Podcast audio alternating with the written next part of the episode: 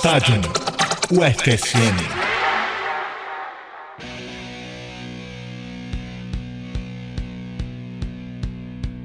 Come on, come on. Come on, come on. Salve, salve, gurizada da FSM. Começamos mais um programa e podcast Stadium FSM, uma produção do Núcleo de Rádios da Universidade Federal de Santa Maria, Rádio Universidade 800 AM e UniFM 107.9.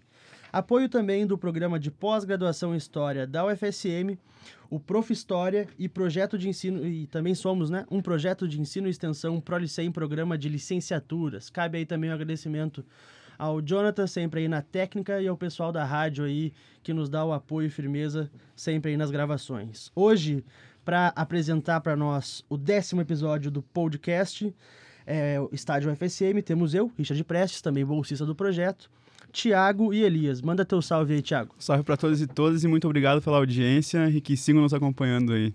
Manda teu salve aí, Elias. Salve, salve, rapaziada. Prazerzaço estar com vocês, né? Ainda mais eu que sou um ouvinte do, do podcast. Então, prazer mesmo estar com vocês.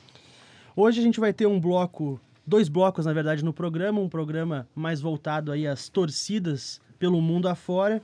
E no primeiro bloco a gente vai ter um pouco do Elias falando sobre as diferenças entre hooligans, ultras, barras e as torcidas organizadas, né? As suas diferenças, semelhanças e tudo mais. Num segundo bloco, a gente vai ter o Thiago e eu debatendo um pouco sobre algumas torcidas aí que se encontram no nosso Brasilzão, tanto as antifascistas aí pelo Brasil afora e algumas torcidas mais regionais e emblemáticas aqui em Santa Maria. É importante também lembrar que a gente vai debater alguns casos de xenofobia e o caso do Malcolm no Zenit, né? O caso de racismo que a gente teve aí nas últimas semanas, né? É, não esqueçam de nos seguir nas nossas redes sociais. No Twitter a gente está lá como arroba no Facebook também, ou Stadium FSM, Grupo de Estudos de História do Esporte e das Práticas Lúdicas. Só entrar em contato com a gente por qualquer coisa. Então, vamos começar? Bora lá, Elias. Fala um pouco para nós dessas torcidas aí. Então, é, uh, é algo que eu já venho estudando, né? Sobre as diferentes formas de torcer no mundo. Então, uh, no Japão tem uma forma de torcer. Na Rússia tem uma forma de torcer. Na, no México tem uma forma de torcer. No Brasil, na América Latina, tem uma, uma outra forma de torcer, né? E a gente vê que a, a, regionalidade e a especificidade de cada local, ela tem muita importância, né? Nessa forma de torcer. Então, a arquibancada, ela reflete o que, que a, o que a sociedade local uh, pensa e o que a sociedade local produz, né? Uh, infelizmente, né, e, e erroneamente, os brasileiros, as torcidas organizadas brasileiras, elas, eles são chamados de hooligans brasileiros. Uh, se a gente for pegar esse conceito de hooligan, ele está presente no Reino Unido e no norte da Europa, né? Como nos afirma o Giulianotti no livro Sociologia do Futebol, Dimensões Históricas e Socioculturais do Esporte das Multidões. Por mais que existam pontos que convergem, né? Uh, como, por exemplo, uh, ser jovem, ser de classe popular, por mais que tenha mudando esse, esse, esse contexto, e ser homem também, também está mudando, está sendo alterado esse contexto, né, de, de, ter mais homens na arquibancada, até porque tem crescido o número de torcidas organizadas femininas ou núcleos dentro das próprias torcidas, né, núcleos, setores, coletivos dentro das próprias organizadas. Além disso, algo que, é, que converge né, entre organizadas e, e hooligans, ultras e barras é o sentimento de pertença ao grupo. Tem uma identidade muito forte dentro do grupo de proteger suas cores, de, de proteger seu grupo. Uh, mas um ponto que, que se diferencia muito de hooligans e torcidas organizadas é o ponto da violência. Que a gente sabe que é algo latente nas organizadas. Mas uh, a violência dentro das torcidas organizadas brasileiras uh, é feita por uma parcela minoritária, como nos afirma Toledo em torcidas organizadas de futebol. Uh, sabemos que as torcidas muitas vezes atuam como mediadoras de conflitos. Por exemplo, a gente sabe que as grandes organizadas do Nordeste elas acabam atuando uh, mediando conflito entre jovens. Por exemplo, jovens que da, da Zona Norte que não se dão com jovens da Zona Sul. Eles não brigam na sede social, eles não brigam dentro da arquibancada, né? porque a organizada ela acaba mediando esse conflito entre os jovens. Uh, na mídia, aparecem somente os casos de violência que as organizadas realizam, né? Uh, isso é uma prática recorrente desde o final dos anos 80, como nos afirma Camilo Toro na sua dissertação de mestrado. Ah, que se chama O Espectador como Espetáculo. Notícia das torcidas organizadas na Folha de São Paulo de 1970 até 2004, né? Então ele faz um recorte bem grande. Muitas vezes ah, as organizadas elas fazem ação social, só que não aparece na mídia, não aparece na mídia hegemônica. né? Ah, agora, semana passada, retrasada, as organizadas do Grêmio fizeram uma, uma ação social, né, fazendo sopão comunitário, enfim, mas é algo que não apareceu na mídia. Então, ah, a mídia, ela, ela passa o que vende. É, O que vende é violência, né? Então, quando a gente fala de organizada e mídia, é a violência que sobressai. Nos outros países da América Espanhola, né, ah, da, da língua espanhola, esse grupo, esse agrupamento de, de torcedores são conhecidos como os barra bravas ou íntias. No sul da Europa são conhecidos como os ultras. né? os ultras são algo ah, muito parecido com as organizadas aqui. Diferente dos hooligans, as organizadas, as barras e os ultras, elas são comprometidos com o espetáculo nas arquibancadas, né? como nos afirma Felipe Lopes e Mariana Cordeiro no, artigo Torcidas Organizadas do Futebol Brasileiro, Singular- singularidades e semelhanças com outros grupos de torcedores da América do Sul e da Europa. Né, Então, eu acho que esse é um dos principais pontos da diferença entre os três grupos: ultras, barras, organizadas e os hooligans. Os ultras, em geral, eles não criam uma relação formal com o clube, né? mas depende do país, depende da região. Ah, Ainda que eles recebam benefícios. Já os barras, eles estão inseridos nos clubes, pois os diretores são eleitos pelos próprios torcedores, né? Eu acho que teria que ter um programa só sobre as barras bravas argentinas pra gente tentar entender, né? Mas pra gente entender as barras arge- ar- argentinas, a gente tem que entender a sociedade e a política argentina, porque os barras, eles estão inseridos na política argentina. Então é algo no mínimo curioso, né, pra gente entender. É, sobre essa temática aí também da- das torcidas e tal, tem dois pontos, assim, até da nossa cultura popular, que é bem massa da gente sugerir pra galera. Que é até um filme que a gente já trabalhou nas reuniões do estádio, né? O Forever Pure, não sei se vocês vão lembrar. Que é sobre uma, uma torcida organizada. Me falta agora o nome do clube. Mas é, mostra bem essa coisa do transcender a torcida, né? Dessa noção de família, de pertencer a algo, né? E explica muito também é, aonde se proliferam e cada vez mais eh, se organizam as torcidas organizadas, né? São de demandas. A gente tem uma demanda e essa, e essa organização, esse sentimento vem para suprir essa demanda, né?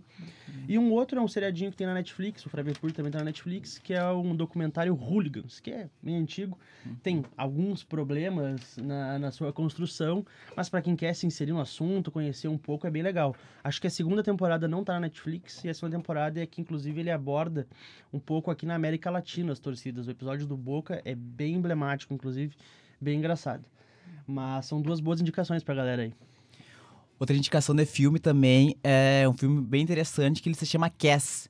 C-A-2-S, que fala sobre um hooligan do West Ham, que é um hooligan negro, é, filho de imigrantes nos anos 80, né? Então ele sofre com racismo, ele sofre com a xenofobia, que é algo que é um fenômeno muito forte no, no na, na- cultura hooligan né, europeia, que é o racismo e a xenofobia. E, só que mostra a, a escala, a ascensão desse hooligan negro na hierarquia dentro dos hooligans do Ashiran, né? O Ashiran e o Millwall são conhecidos como uma das dos hooligans mais violentos da Europa. E esse hooligan negro consegue chegar no topo da hierarquia, né? enfim, dele acaba sendo preso e dele tem a, a, a pena mais severa entre todos os hooligans da, da Inglaterra, né? Também pelo, por causa do racismo, enfim. Ele cumpre sua pena, sai do, de- sai do sistema e aí vira escritor, né? Então é interessante que é um hooligan falando sobre a cultura hooligan. E é interessante também que no prefácio do livro dele, ah, os hooligans, um hooligan do Chelsea, que era inimigo dele, escreveu o prefácio, né? Então hoje em dia esse, esse, esse hooligan, o Cass, ele é escritor e fala sobre a cultura hooligan. Então é bem interessante esse filme. Bah, que legal, massa mesmo. Ah, um pouquinho pra gente entender as diferenças né, entre as ba entre barra organizada, enfim. ah, vamos escutar o áudio 1 sobre a, um áudio da Barra Brava do Boca Juniors.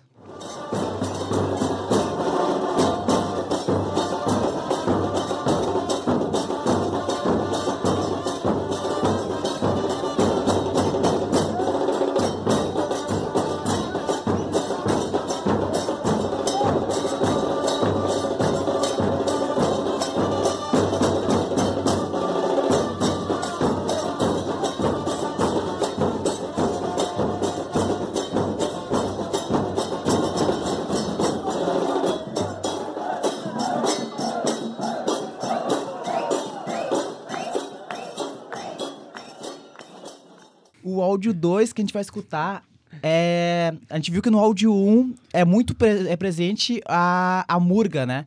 Que é um som cadenciado, enfim, né? Tem muitos instrumentos de sopro. Já na, nas organizadas, é, não existe a murga. Então a gente vai escutar um pouquinho da diferença, né? A gente- a- aqui a ideia é a gente escutar esse áudio que é da bateria da Fúria Independente do Paraná, né? que para mim é uma, uma orga- organizada que tem o melhor padrão estético na arquibancada.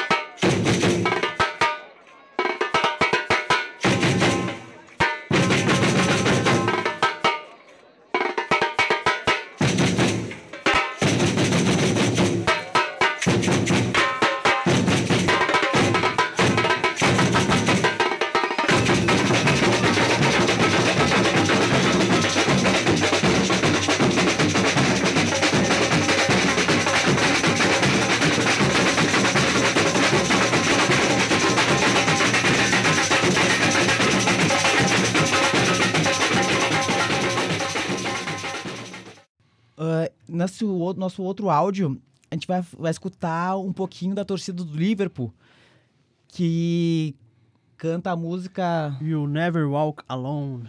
Isso mesmo. Marcante o hooliganismo.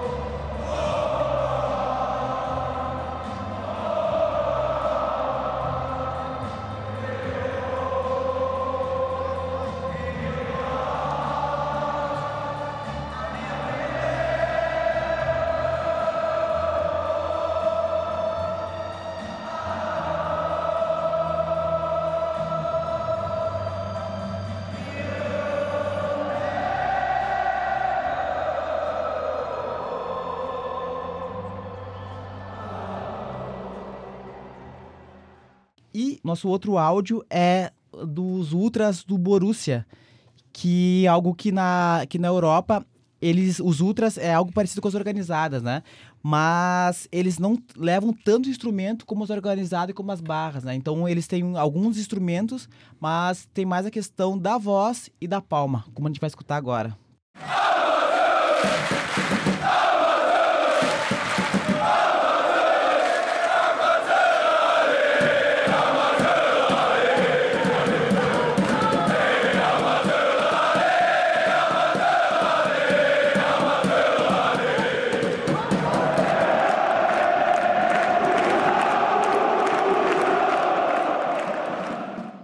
Principais pontos de diferença, né, de singularidade das organizadas para as barras bravas e para os ultras é os casos de xenofobia, que geralmente encontramos, encontramos na- nas barras e nos ultras.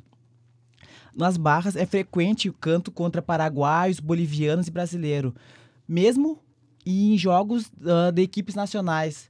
Então, como afirma Marcelo Freitas no artigo Futebol e Construção da Subjetividade Masculina, leitores da psicologia social, ah, a gente vê cantos ah, de xenofobia, né? principalmente quanto, ah, enquanto, contra os paraguaios e contra os bolivianos, né? Então tem muitos paraguaios e bolivianos que vão para a Argentina em busca de trabalho e acabam em subempregos e acabam morando nas vichas, que eles chamam, né? nas periferias, nos bairros mais pobres. Então é um preconceito, além xenofóbico, é um preconceito de classe. É, a- a- é curioso, inclusive, como esses conceitos de nacionalidade, né? Tipo, o ser paraguaio, ser boliviano, ganha uma conotação pejorativa, né? É, tu, tu destacou agora, né? Eles, isso é até é, é usado como xingamento aos próprios argentinos, né? Isso é, é, é curioso e, e nos faz perceber também como essa questão da nacionalidade pega, né? Porque a, a, é muito até estranho a gente pensar que são comunidades que, e até nacionalidades que têm sim suas diferenças, mas tem um tronco, uma raiz muito em comum, o espanhol e tal. Então, é, tem uma certa pro, proximidade entre eles, né? Contra o brasileiro e tal, o brasileiro com a Argentina é o que a gente já está acostumado, essa criação dessa rivalidade nacional, né? Uhum. Mas é, é bem curioso e a gente perceber também uma, um outro aspecto que às vezes a gente esquece, até passa por nós, que é a questão do indígena, né? É, essas comunidades que, que ganharam a conotação de xingamento são extremamente indígenas, né? A, a Bolívia, é, o Peru, o Paraguai tem um pouco também, mas ah, é, é, é, é bem nítido para a gente ver essa, essa questão racial com os indígenas mesmo, né? É o estereótipo, né? Eles são Claro. estereótipo indígena. Eu, alguns anos atrás, eu tive a oportunidade de ir para Argentina, fui para Mar del Plata, La Plata e Buenos Aires, que eu conheci o movimento dos trabalhadores desempregados. Então, a gente fez umas vivências nas vilas argentinas. E, ah, como na Argentina tem muito pouco negro, ou quase nada, né, de, de, de afrodescendentes, ah, nas vilas ah, tem muitas pessoas com estereótipo indígena.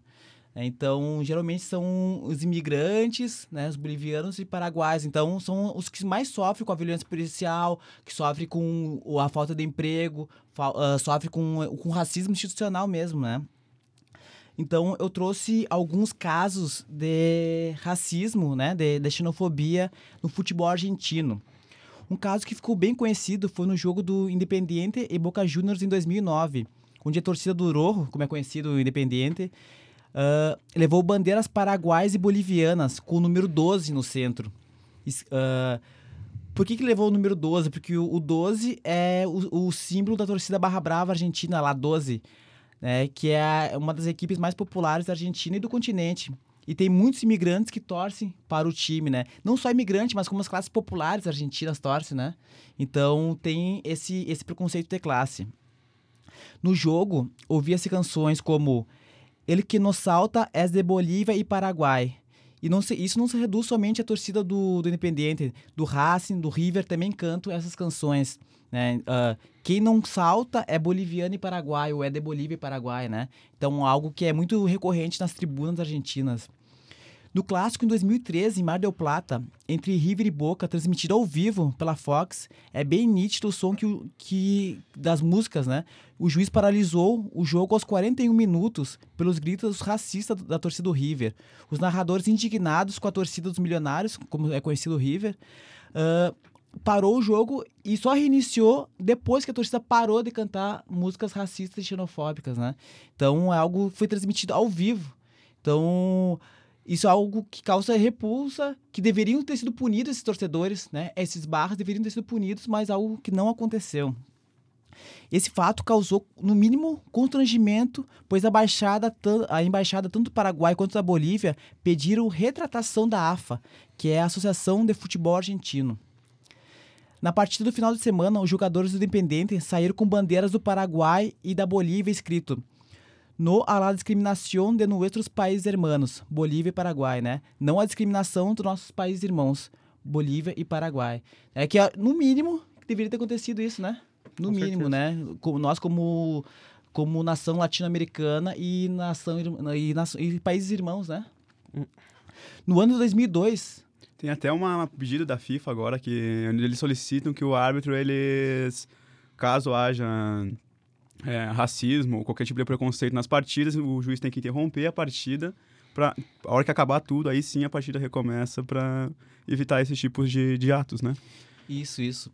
E até tem, tem duas chances, né? Na terceira para a partida, algo, algo do tipo isso, isso né? exatamente isso. É, a verdade é que não tem mais espaço para isso no futebol, né? Nem na nossa sociedade. Essa é a real. Bem nessa, Richard. No ano de 2002, novamente, a Barra do Rojo, que são conhecidos como Diabos Rojos, né? Diabos Vermelhos, recebeu a torcida do, do Boca com a bandeira da Bolívia, escrito Bienvenidos a la Doce.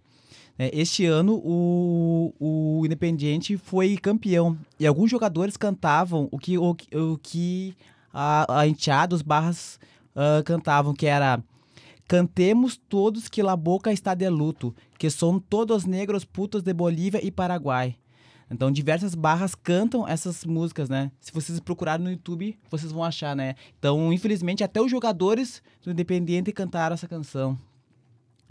Ah, tem um vídeo que é, no mínimo, curioso, que é... Tem um vídeo no YouTube, quem procurar, o título é Boca Juniors versus Gordo de Central. Que é um jogo onde a torcida do Boca é visitante em Rosário, cidade que abriga o Rosário Central. No vídeo, mostra que 4 mil lugares não foram suficientes para a torcida do Boca.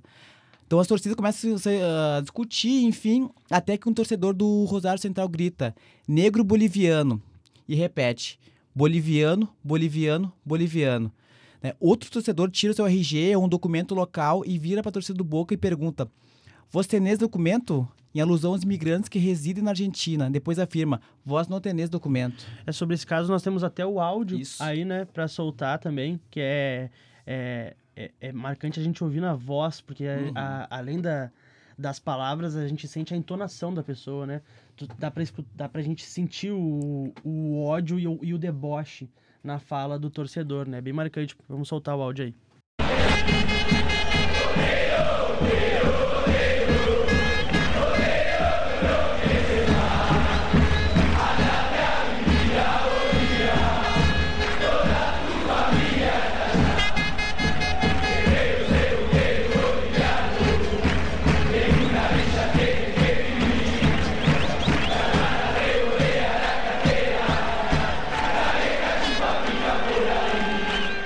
Então essa partida terminou 1 a 1 E o mais cômico ou bizarro, que na Argentina foi lançado um boneco, tipo aqueles mini crack que tinha na antiga, né, nos anos Aham. 90, que era o boneco que se chama o boneco gordo de central.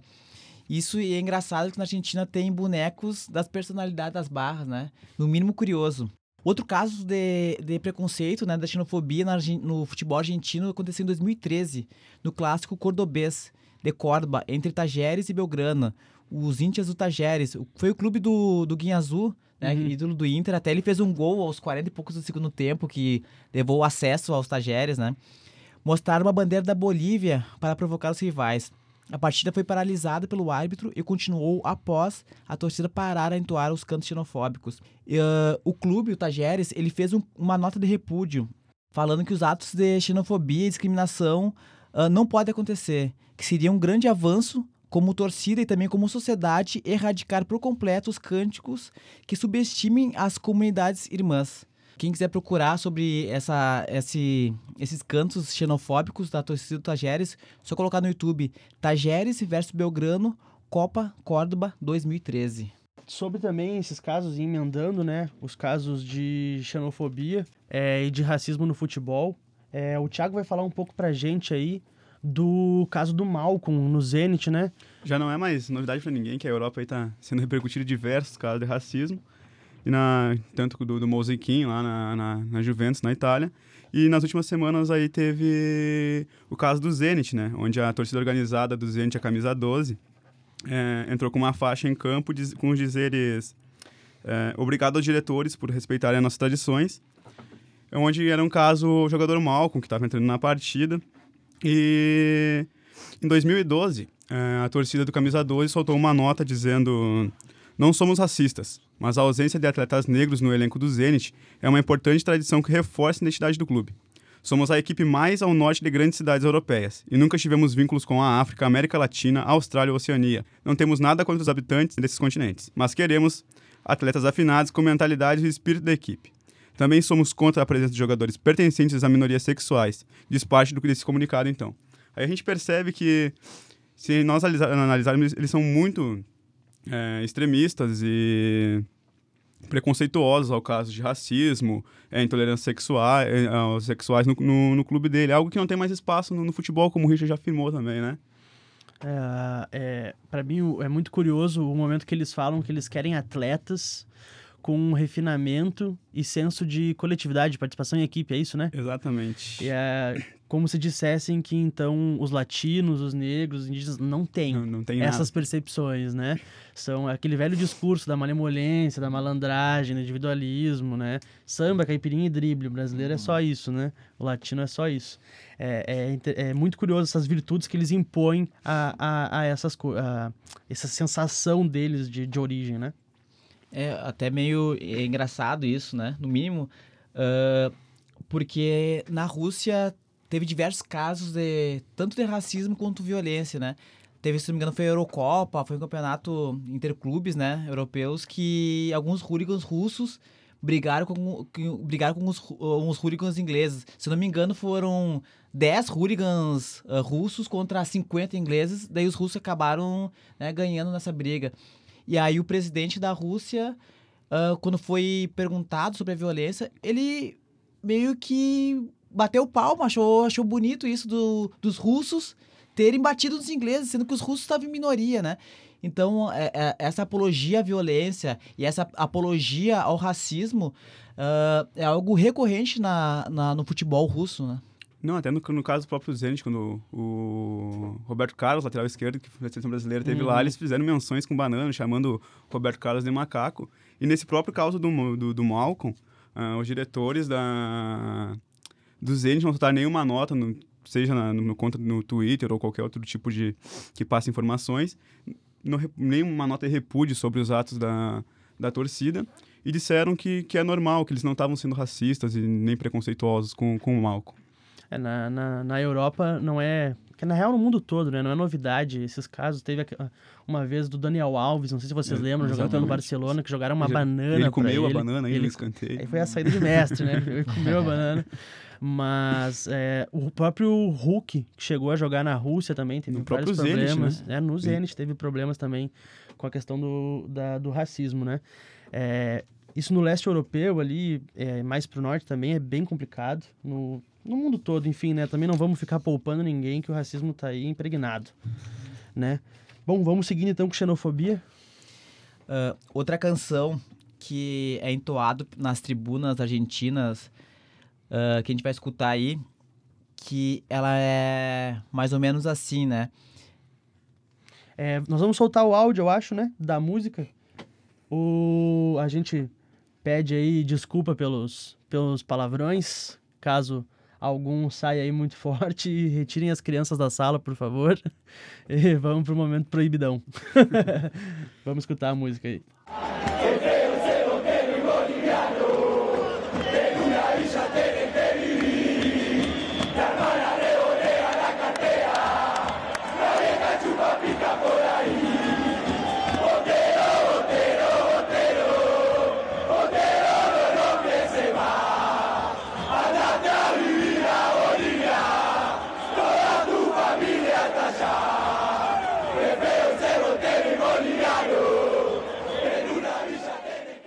Agora, na sequência do áudio aí, o Elias vai traduzir pra gente a música, né? E, é, censurando os palavrões. Então é, é muito recorrente essa música nos, nos estados argentinos, que é que é feio ser bosteiro e boliviano, que em uma vila tem que viver. A irmã rouba a carteira e a tua mãe a tua velha chupa pirra por aí. Bosteiro, bosteiro, bosteiro, bosteiro não pensa mais. Vai andar, vai viver na, na Bolívia, toda essa família está lá, né? Então uma música dedicada a a, a torcidas organizadas do Boca, mas também para outras torcidas, né, que tem grandes imigrantes ou clubes grandes e grandes e populares argentinos, né? É, inclusive, essa palavra, o Bosteiros, é, é um termo que a própria torcida do River ah, apelidou a, a torcida do Boca, né? Ah, algo como esses apelidos que a grenalização, o Inter e o Grêmio costumam botar também, né? O famoso, os coloridos, né? Os gameistas, né? Essa, essas, essas pejoratividades que são impostas e que também já não tem mais lugar no futebol, né? Se você é torcedor e tem o mínimo de senso aí, vamos parar de, de usar essas palavras, né? É... Mais alguma coisa sobre xenofobia, gente?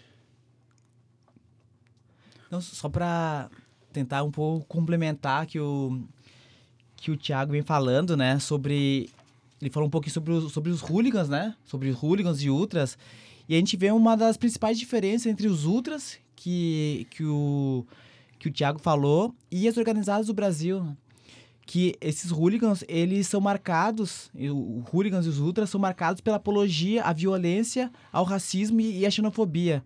As organizadas, elas não priorizam a violência, ah, como, como é priorizado por, por esses grupos.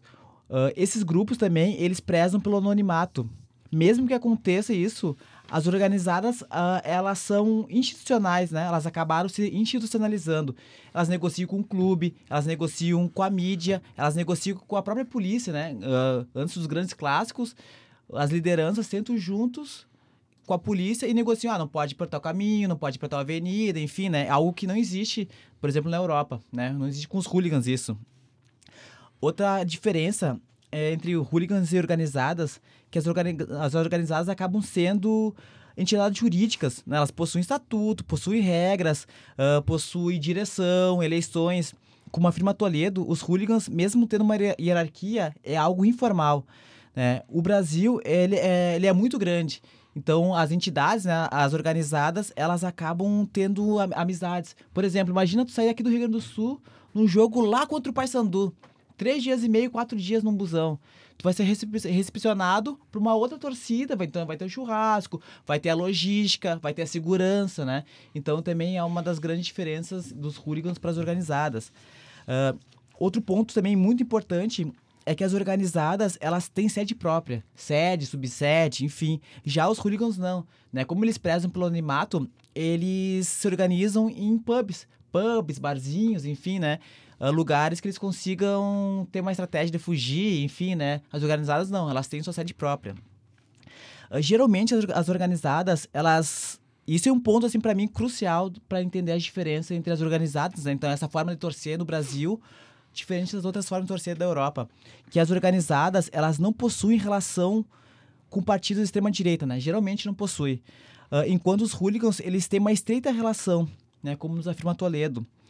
O, esse último ponto uh, é, é, é, crucial, né? Até foi mês passado, retrasado, a torcida da Juve, da Juventus, ela foi presa, alguns líderes foram presos com um míssil e com materiais de apologia ao, ao nazifascismo, né? Então é algo também que é recorrente nos ultras europeus.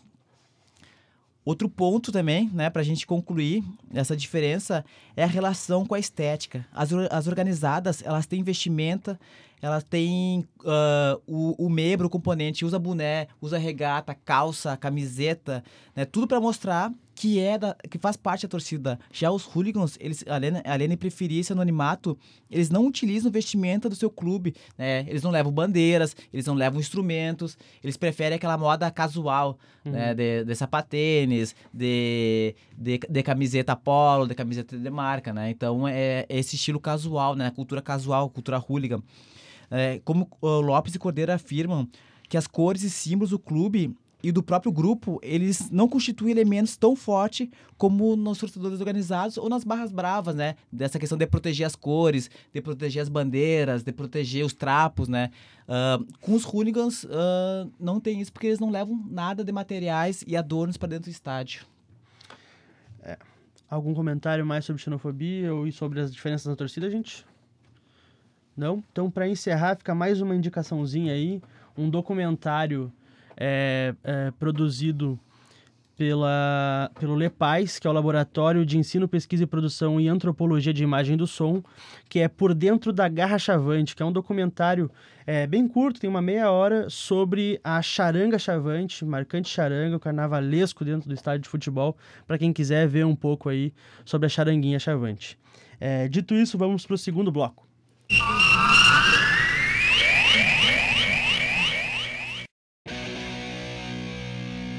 Agora, no segundo bloco, a gente vai ter a apresentação, uma parte mais prática e apontativa de diversas dessas torcidas que a gente comentou e que o Elias diferenciou e teorizou para nós agora nesse primeiro momento do podcast. Então, para começar, o Tiago vai falar um pouco para a gente, num contexto mais nacional, das torcidas antifascistas e esse processo de ascensão e de crescimento que a gente vem tendo da organização dessas torcidas identificadas nos clubes e nas arquibancadas. Vai lá, Tiago. Então, vamos lá, então. Hoje no Brasil, é... torcedores de 28 clubes se reúnem em coletivos para defender as questões antifascistas. Esse movimento antifascista desses clubes vem crescendo muito de, de 3, 4 anos para cá, tanto aqui, tanto aqui no Brasil quanto na Europa. É, para o Flávio Campos, então, que é professor do curso de pós-graduação em História, estuda a História Social e Cultural do, do Futebol na USP, o envolvimento da política com o Brasil de hoje é diferente do passado, principalmente no, no, no ambiente dos torcedores. Então ele vai afirmar que antes as manifesta- manifestações políticas partiam de pessoas ou setores específicos de dentro da- das torcidas e nunca até então eh, se tiveram movimentos que, que pautassem pela política como, como existe atualmente. É uma das torcidas mais específicas hoje no Brasil, que é a Antifa, tem a do Palmeiras, tem o Inter, Grêmio, tipo, diversas regiões do Brasil tem torcidas antifascistas.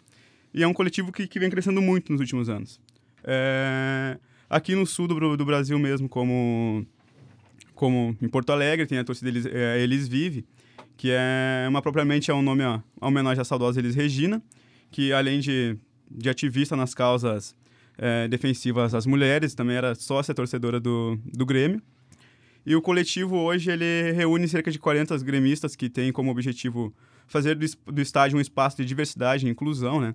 É importante ressaltar aqui que a Elis Regina é uma torcida especificamente exclusiva para o público feminino, para as mulheres.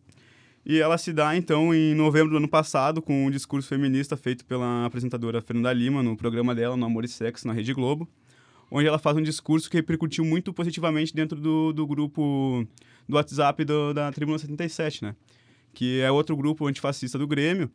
E nela se repercutiu isso, onde foi originado, então, que as mulheres tivessem um coletivo propriamente só é, de- delas para fazer um grupo para ir assistir os jogos. Então, esse movimento ele se deu muito forte por questões das mulheres não tinham companhia para assistir o jogo, e tinham sofrido e, so, e sofrem e tinham sofrido muito é, preconceitos por serem mulheres, estarem no estádio até então. E assim se consolidou esse grupo é, Elis Vive. A Elis Vive, então, esse coletivo é, tem práticas sociais muito importantes, onde elas organizam tanto a inclusão de mulheres no jogo, eh, contra qualquer, qualquer tipo de preconceito no, no, no, no cenário do estádio, né? E ela se formou, então, ali por, por esse ano, é, pelo, pelo ano passado. Já sobre a Tribuna 77, ela é, ela é organizada do Grêmio, ela foi fundada, então, em 2012, ainda lá no, no antigo Casarão, no Olímpico. E atualmente ela começa ali a atuar mais especificamente nos setores que vem praticando sua, sua torcida ao Grêmio é em 2014, 2015, na, na Arena já.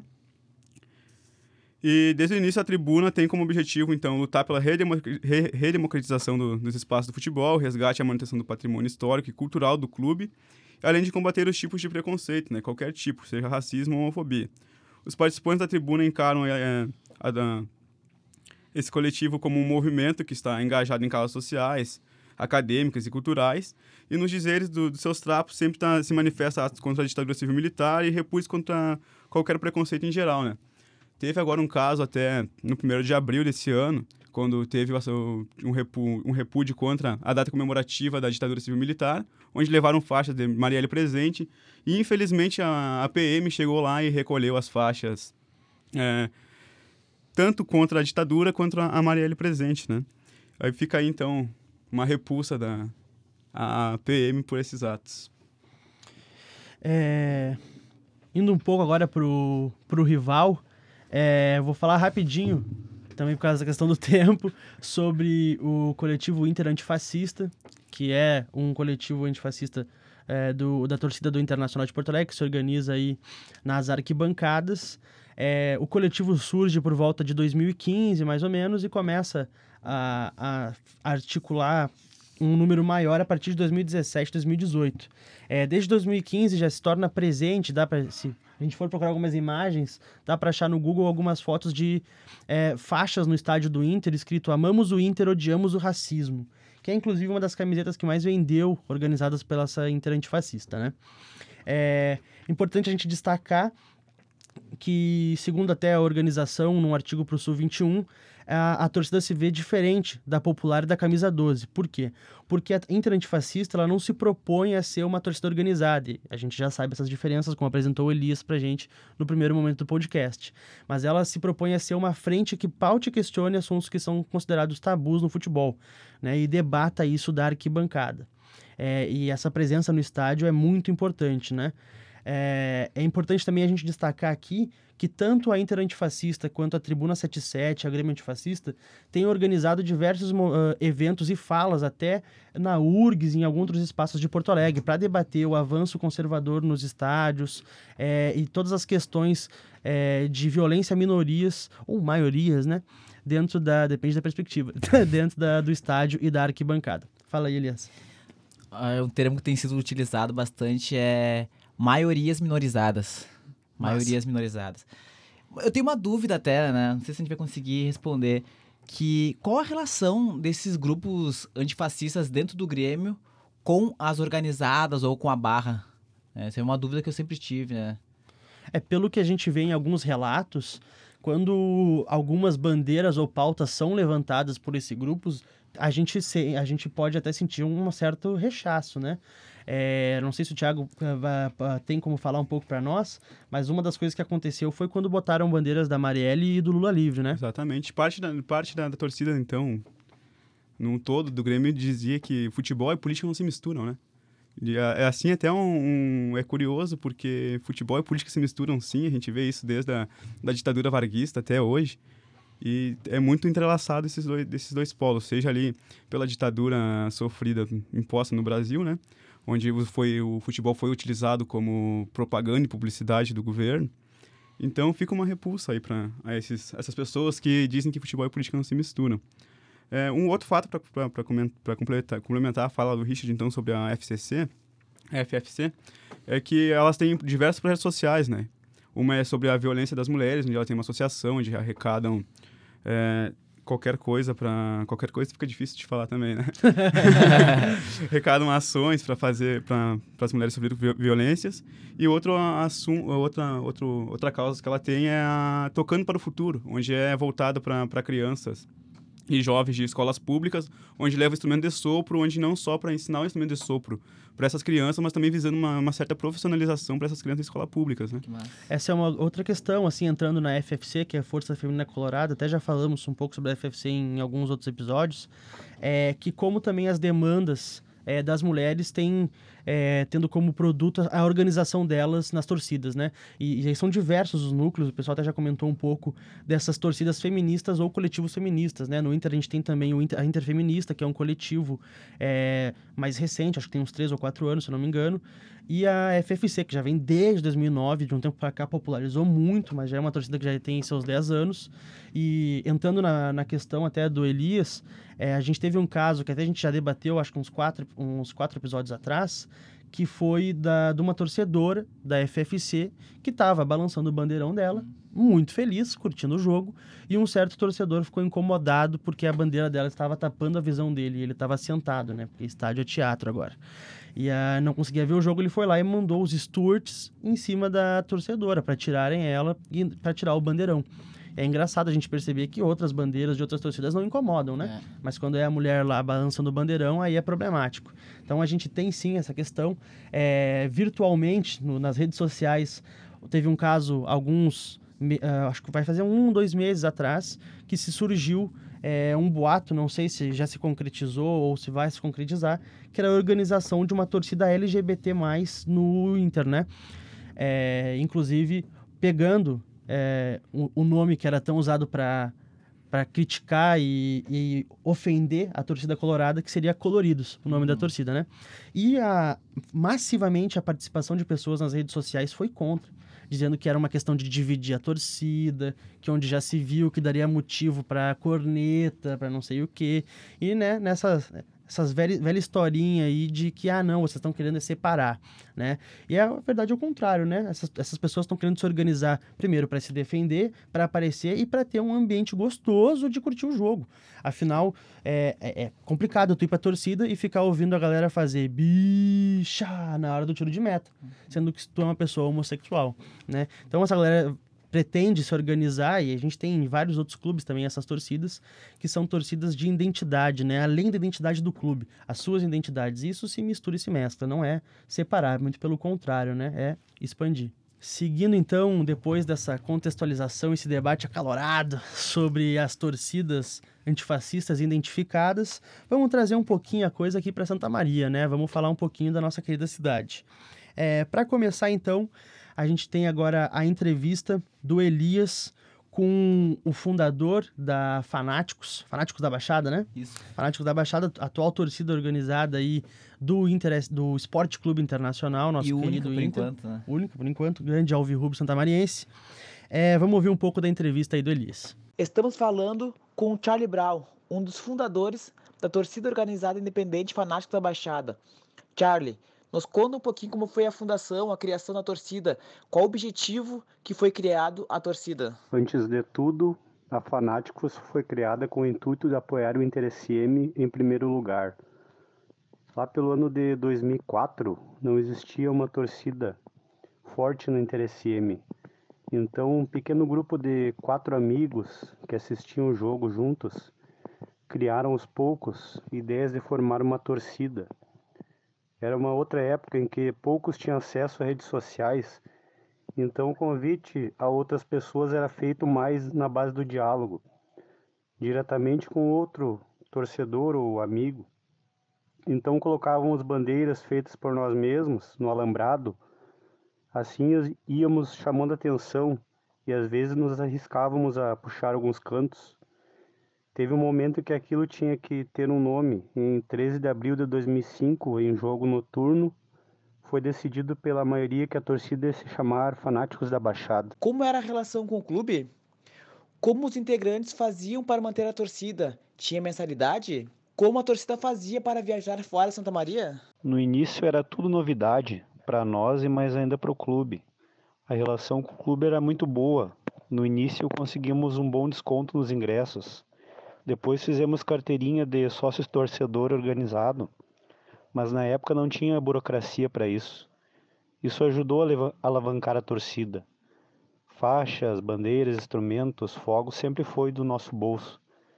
Nas excursões pode-se dizer que ônibus nunca ganhamos do clube. Tínhamos sim uma ajuda nos ingressos fora de Santa Maria. Obrigado, Elias, pela oportunidade de contar um pouco da história dessa grande torcida, a Fanáticos da Baixada, a maior da região central do estado. Hoje sou integrante, mas graças a Deus tem um grande time que está à frente da torcida. E a Fanáticos é isso, cara. Vamos sempre defender essas cores, esse escudo que é do Inter de Santa Maria. A Fanáticos não é nossa, a Fanáticos é do Inter de Santa Maria. É uma torcida que ensina a amar o Inter de Santa Maria.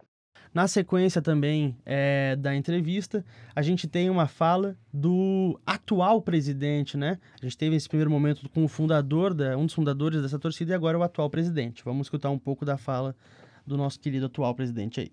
Estamos com o atual presidente da Fanáticos da Baixada, o Tomate, que está na presidência desde o final de 2017. Tomate, qual a relação da torcida com o clube? Como funciona a aquisição de instrumentos e faixas? Quais os projetos futuros da torcida?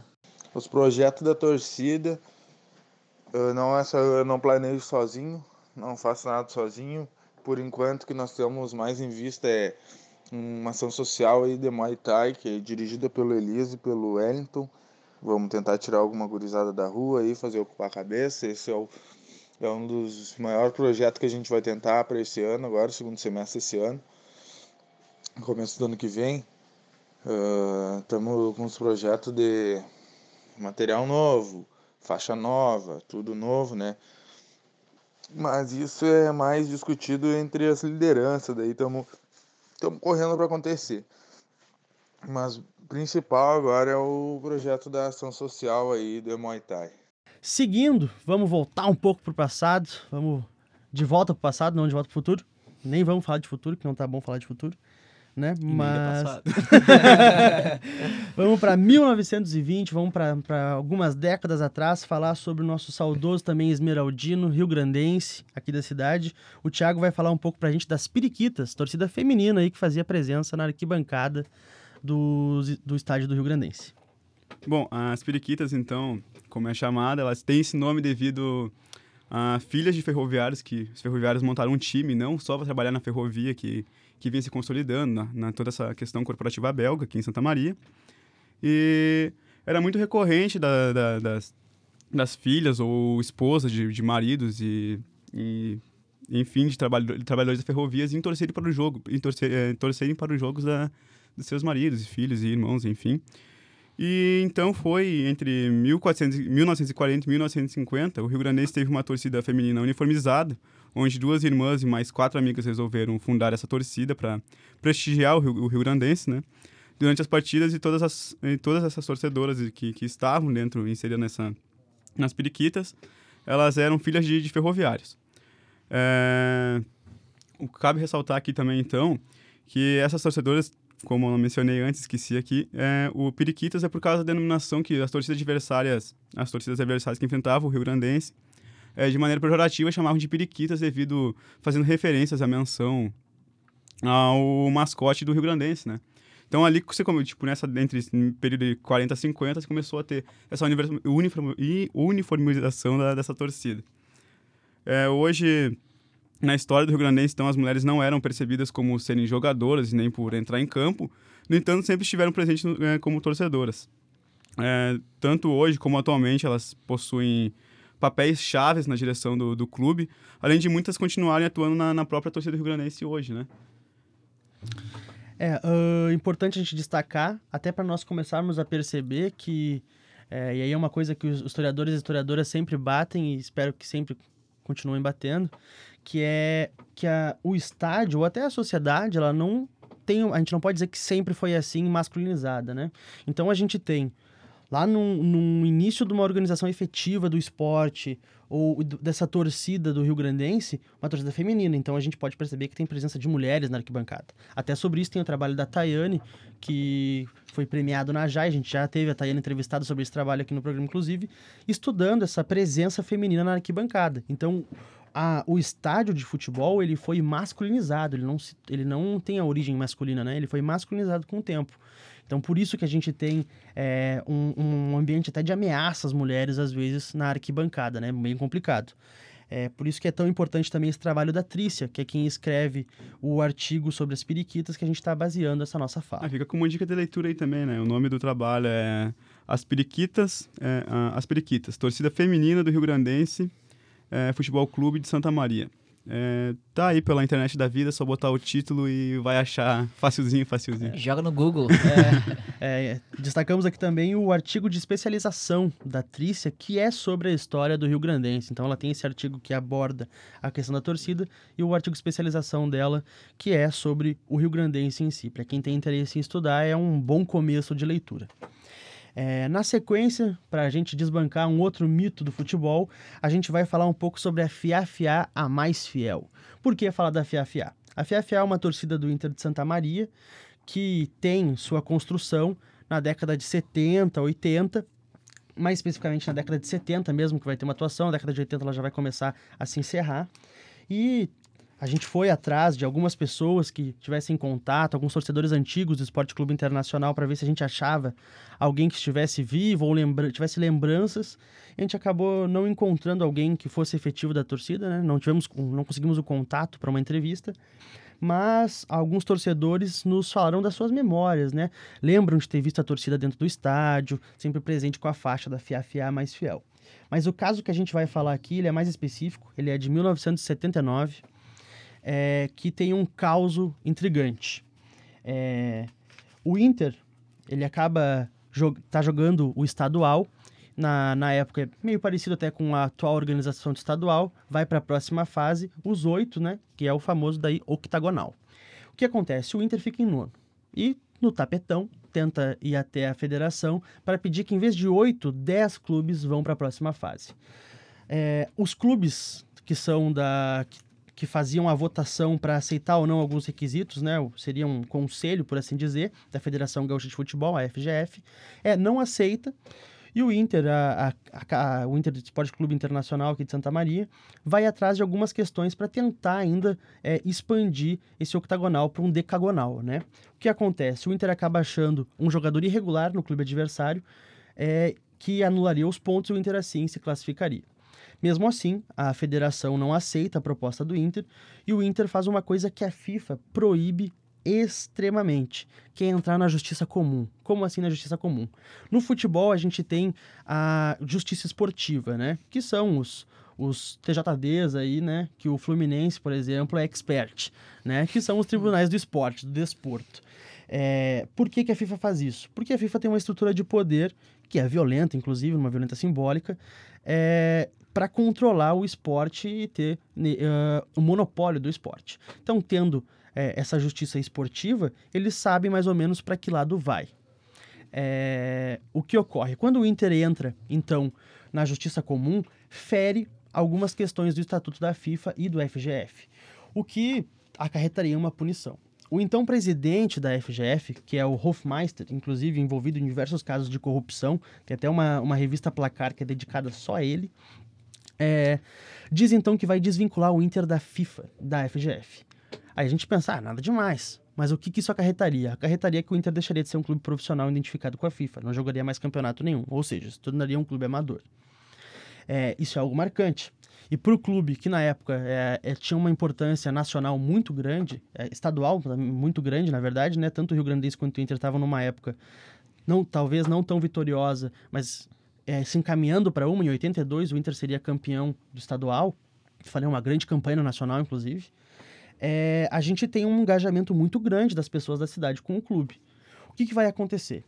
É, a, um, várias torcidas do Inter, e a que a gente principalmente identificou a FIA-FIA, fazem um boneco do Hofmeister é, e vão a Saldanha Marinho, que é a praça central aqui da nossa querida cidade, e escrevem ditador de operetas e botam fogo no boneco em praça pública, Vixe, na Saldanha Marinho. Olha só, mano. Aí a gente pode até pensar, pô, mas isso aí nada demais. 79 nós estamos na ditadura civil-militar é, o que, que ocorre? É, tendo processo de ditadura, chamar alguém de ditador de operetas é algo marcante. Então a gente vê aí como futebol e política podem se misturar, né? É a alusão ao ditador como algo ruim em plena ditadura militar, vindo de uma torcida que não tem uma identificação política marcante, né? É uma torcida relativamente comum. É, assim a gente pode perceber, então, é, um pouco de como se misturam essas coisas, né? É um conto bem rapidinho aí, só para a gente quebrar um pouco é, dessas místicas. Não tem tempo para mais nada, então o juiz já apitou, nós até já passamos dos acréscimos, vamos encerrar. Muito obrigado pelas participações de hoje, Tiago e Elias. Obrigado pela sua audiência. Vamos voltar mês que vem, nos escutem no Spotify e nas outras plataformas. Beijo, tchau. Estádio UFSM.